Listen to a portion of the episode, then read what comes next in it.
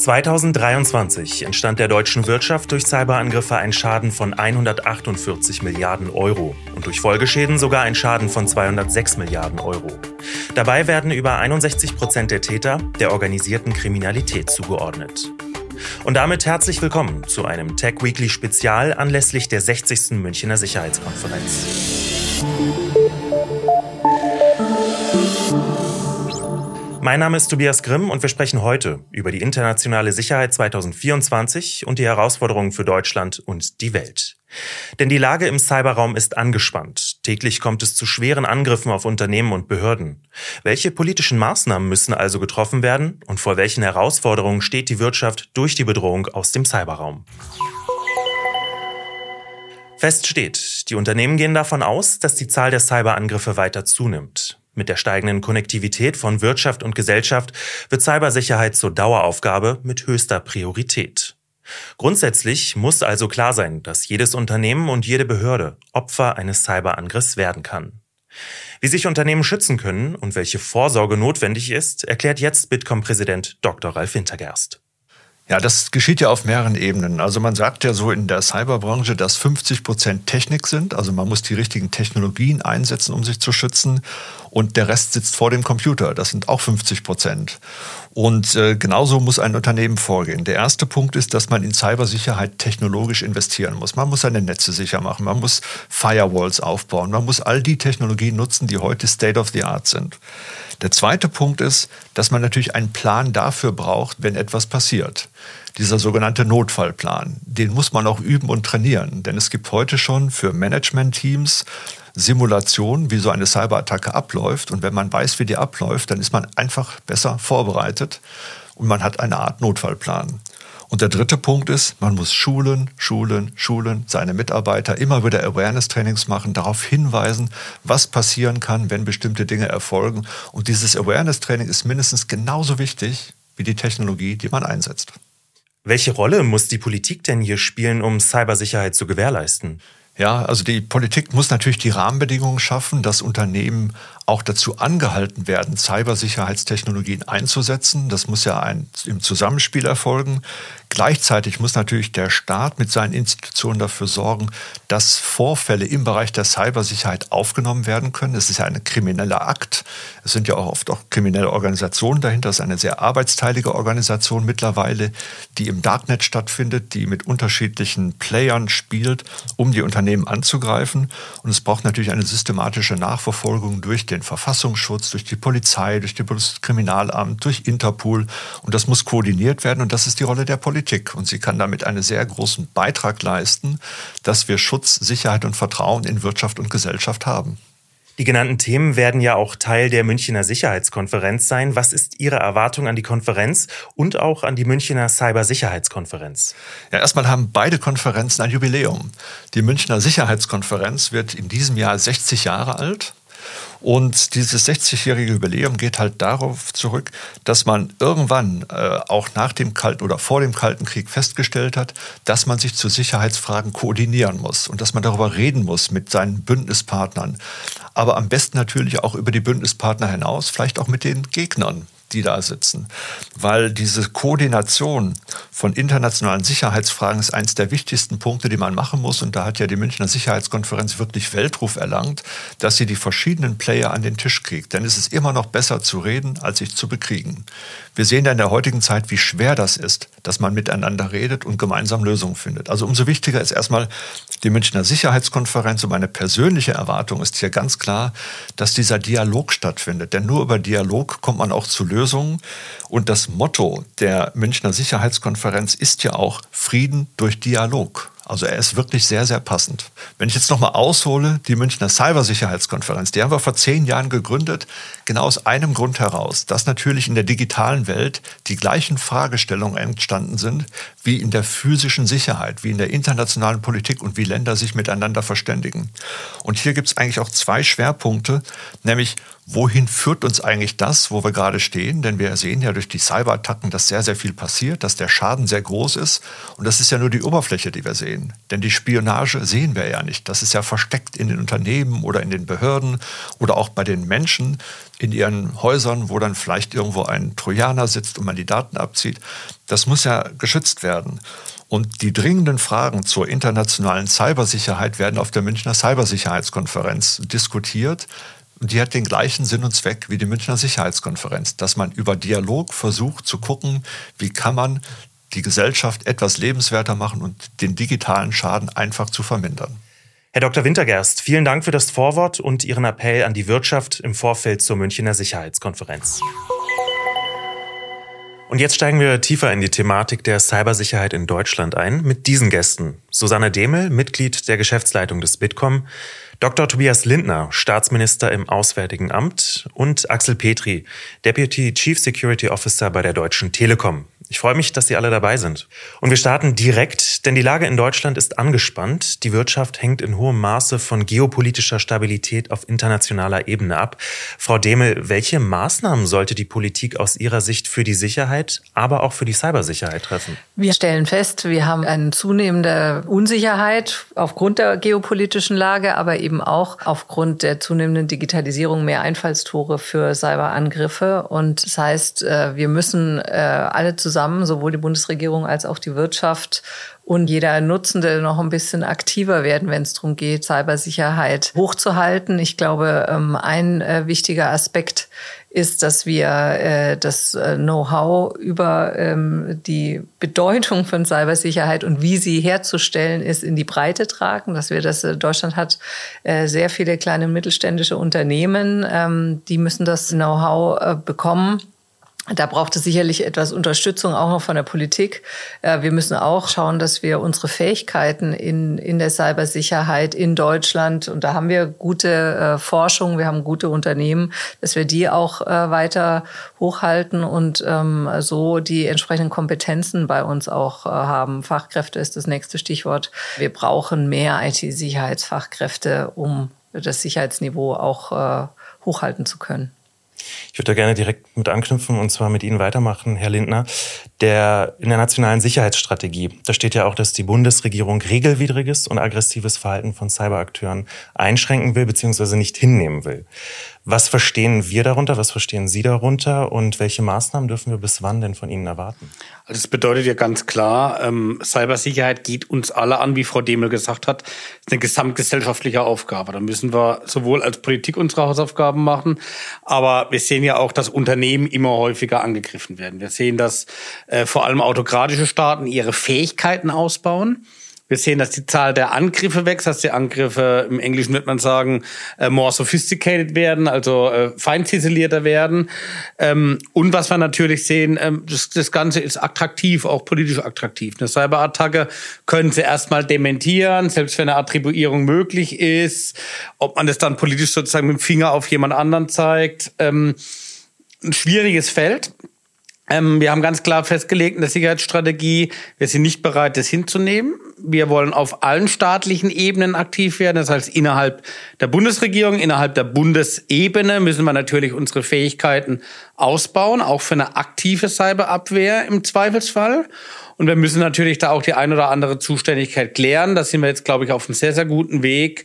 Äh, die Botschaft ist angekommen. Aber äh, wie Frau Demel es gesagt hat, was ihre mittelständischen Unternehmen sind, wo man teilweise unterstützen muss, äh, merken wir, sind teilweise, ohne jetzt mit dem Finger zeigen zu wollen, auch kommunale Verwaltungen. Also sie haben, wenn Sie sich Presseberichte angucken, vielfach die Fälle, dass in eine Kreisverwaltung oder eine Stadtverwaltung eingebrochen wird, Daten verschlüsselt oder gestohlen werden.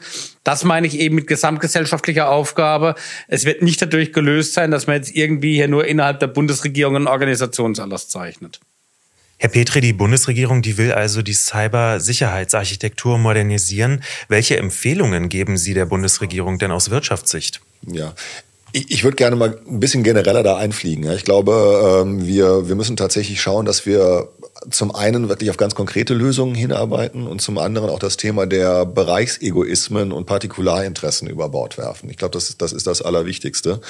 Äh, Security wird ja immer gerne als Marathon äh, beschrieben, aber ich glaube, das ist nur die halbe Wahrheit. Das ist definitiv auch ein Teamsport, ähm, denn nur wenn wirklich alle Beteiligten zusammenarbeiten und ihre ähm, ja, Partikularinteressen ein Stück weit auch über Bord werfen können, Ähm, nur dann kann es funktionieren, dass wirklich ähm, alle am gleichen Strang und in der gleichen Richtung ziehen. Denn ähm, ich sage mal, der Feind sitzt da draußen. Ja, wir müssen untereinander klarkommen. Wir müssen äh, vielleicht auch das ein oder andere Mal an Kompromissen akzeptieren in der Zusammenarbeit um dann tatsächlich auch die, die Bedrohung, die wir dort haben, ähm, denen begegnen zu können. Und wie gesagt, es muss konkrete Ergebnisse geben. Das heißt, wir müssen von dieser 30.000 Fuß Flughöhe runterkommen äh, zu wirklich ganz konkreten ähm, Ergebnissen. Und das gilt für die Cybersecurity äh, genauso wie es für die gesamte sicherheitspolitische Lage äh, gilt.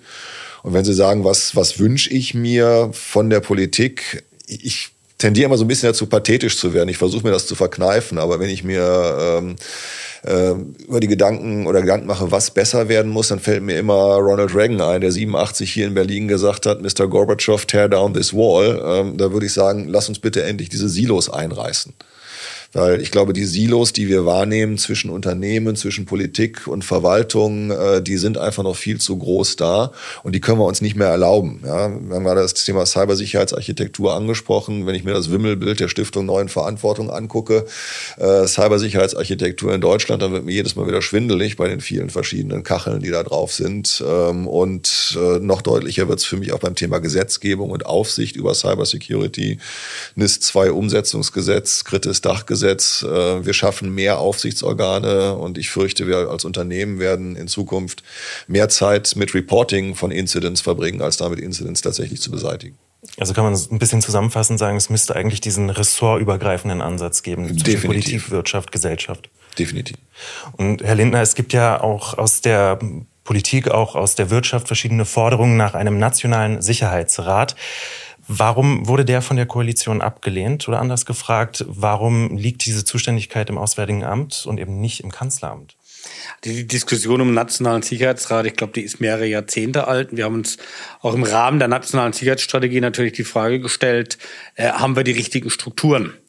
Und ich will eine Sache ganz klarstellen. Die Diskussion ist ja nicht Nationaler Sicherheitsrat auf der einen Seite und gar nichts auf der anderen Seite. Und wir haben ja Strukturen in Deutschland. Wir haben im Auswärtigen Amt den Krisenstab der Bundesregierung sitzen. Wir haben ein Sicherheitskabinett, also ein Unterausschuss des Bundeskabinetts, das auch tagen kann, das auch tagt in gewissen Fällen. Wir haben eine entsprechende Staatssekretärsrunde. Äh, wir haben eine nachrichtendienstliche Lage. Also wir haben Strukturen. Und wir sind bei den Beratungen zum Ergebnis gekommen, dass es, glaube ich, wenig Sinn macht in einer Lage, wo wir eine russische Invasion in der Ukraine haben, wo wir mitten in der Wahlperiode sind, jetzt herzugehen und auf einmal sämtliche Strukturen neu zu ordnen. Das äh, ist dann ähnlich wie bei Ihnen äh, das Reporting. Dann sind wir mitten in der Wahlperiode, mitten in einer angespannten Phase, äh, hauptsächlich damit beschäftigt, Büroschilder auszutauschen und Mitarbeiterinnen und Mitarbeiter zu versetzen. Ich glaube nicht, dass es unsere Sicherheit stärkt, sondern um was es gehen muss, wie Sie sagen, Silo-Denken in den Köpfen auch einreißen, einen anderen, pragmatischeren Ansatz und natürlich auch Geschwindigkeit auf die Strecke bringen. Die technologischen Entwicklungen gerade bei Cybersicherheit, äh, sie sind so rapide und der Informationsaustausch, der ist so notwendig. Ich würde lieber daran arbeiten, als diese Diskussion zu führen. Man kann die Diskussion sicherlich führen, aber dann im Rahmen von Koalitionsverhandlungen zu Beginn einer Wahlperiode und nicht mittendrin, während man eigentlich die Arbeit machen sollte. So wie Sie das jetzt erklären, gibt die nationale Sicherheitsstrategie eben Antworten auf die Bedrohungen von außen, aber auch auf unsere Demokratie. Und dort spielt ja auch der Aspekt der digitalen Souveränität eine entscheidende Rolle. Frau Demel, da die Frage an Sie. Welche Rolle spielt die nationale digitale Souveränität Deutschlands für die Handlungsfähigkeit dieses Landes? Na, in, der, in der digitalen Welt äh, muss man sozusagen souverän sich bewegen können, um handlungsfähig zu sein. Das heißt, also der, Be der Begriff digitale Souveränität, ich glaube, der hat so viele Auslegungen, äh, wie, es Akteure gibt, die in, über Sicherheit diskutieren. Wir beim Bitkom verstehen darunter ähm, weder äh, äh, völlige Autarkie ähm, noch, noch, noch äh, Abhängigkeit, sondern tatsächlich ähm, die Fähigkeit, auf Augenhöhe mit Partnern ähm, zu verhandeln und auch frei zu entscheiden, zum Beispiel über äh, Technologieeinsatz. Und was heißt das jetzt konkret? Das ist ja die Schwierigkeit. Also es gibt verschiedene Aspekte. Ähm, der eine ist sicherlich, dass wir hier in Europa einen Markt haben und schaffen, in, indem wir den Binnenmarkt auch noch weiter vollenden, ähm, der es Unternehmen erlaubt, ähm, europäischen Unternehmen digitale Technologien voranzubringen, innovativ zu sein, mit Marktführer zu werden und zu wachsen. Das ist einmal sind ist, ist sozusagen der regulatorische Rahmen außenrum, den die Politik natürlich in erster Linie auch äh, mit beeinflusst. Das ist äh, zum anderen die Frage, welche Rahmenbedingungen setzen wir, um wirklich neue Technologien auch zu entwickeln, was, wie viel investieren wir, wo in die Forschung. Und dann kann man äh, natürlich auch noch weiter bestimmte äh, Bereiche aktiv fördern. Ähm, da kommen wir dann eher so in diese industriepolitischen ähm, Diskussionen. Und tatsächlich ist es dann äh, in, in der Praxis natürlich äh, wichtig, dass man, dass man da Abwägungen trifft und Einschätzungen. Was sind denn die für uns wichtigen Schlüsseltechnologien, wo wir jetzt, wo wir vielleicht auch schon was können, wo wir gucken, dass wir weiter vorne dran bleiben.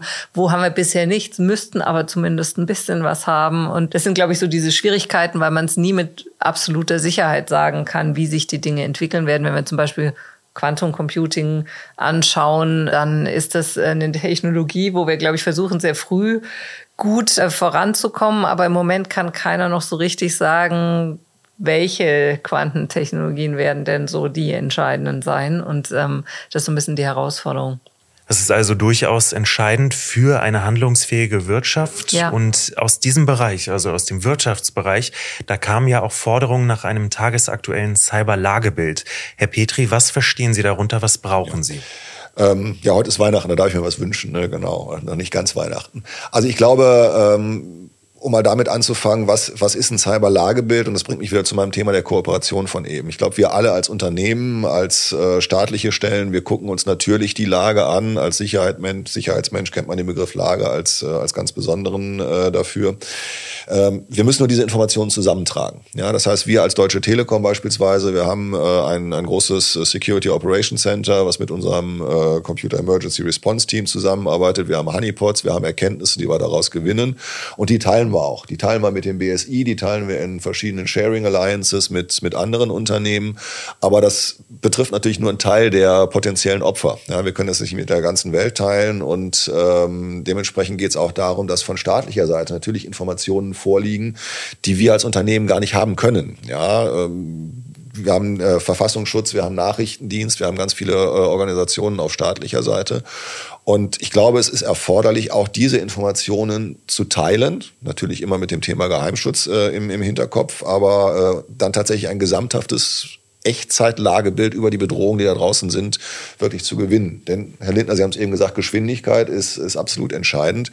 Und äh, nur wenn wirklich ähm, diese Echtzeit-Abbildung der Bedrohung da ist, dann kann das einzelne Unternehmen, ähm, kann aber auch die, die einzelne Behörde oder das Krankenhaus vielleicht auch reagieren oder können auch Dienstleister reagieren äh, und nicht immer der Lage hinterherlaufen, um im Bild zu bleiben, sondern tatsächlich auch vor die Lage kommen. Und ich glaube, das wäre beispielsweise eines dieser konkreten äh, Ergebnisse und dieser konkreten Punkte, wo wir alle gemeinsam zusammenarbeiten können, um die Cybersicherheit in Deutschland und für Deutschland voranzubringen.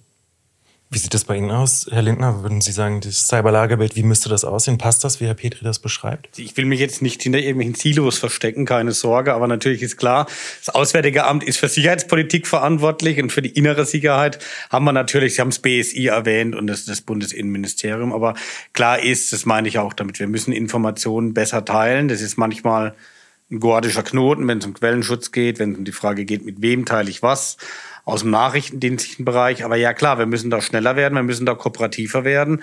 Äh, es geht ja auch darum, ich sag mal, dass staatliche Behörden was von der Wirtschaft lernen können. Sie sind Angriffen ausgesetzt, haben Erfahrungen, haben Wissen, das wir nicht haben und umgekehrt.